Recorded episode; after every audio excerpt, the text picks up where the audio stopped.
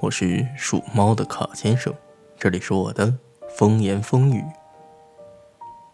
在今天的节目中呢，考叔想和大家讨论到的一个关键词儿是妈妈的魔法。前两天在考叔回家的地铁上，看到这样的一幕：一对母子坐在一块儿，孩子大概四五岁的样子。下午三点左右的光景，地铁上并不是那么拥挤。孩子许是有点闹觉了，坐在母亲的身边，扭来扭去，哼哼唧唧。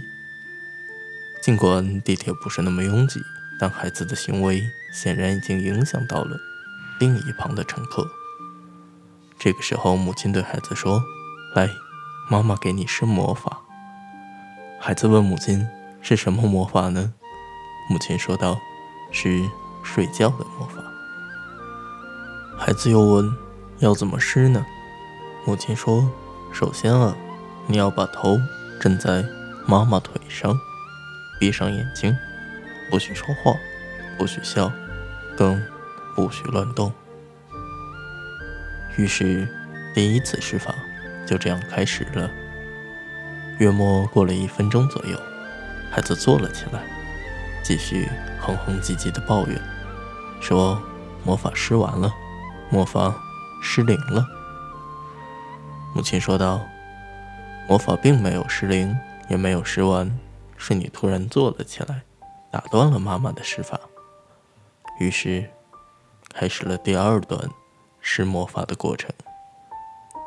这次孩子很乖，没有偷偷睁着眼，没有说话，也没有坐起来。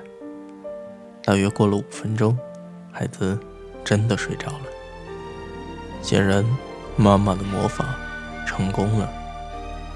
可叔在一旁看着，忽然想到自己的母亲其实也会很多魔法。比如，母亲在可叔家的时候，就总对可叔说：“要多喝水，要保证壶里有水。”昨天送母亲回去，回来的时候正赶上下班高峰，拥挤的地铁。穿过地铁回到家，口干舌燥，却发现壶里没有水，自己忘了烧。偶然看到母亲的杯子，象征性的摇了摇，却发现满满的一杯凉白开。卡叔知道这是。妈妈的魔法。卡叔的母亲除了这个，当然还会很多魔法，在生活中比比皆是。但是她最大的魔法，就是她在哪儿，就会把哪里变成家。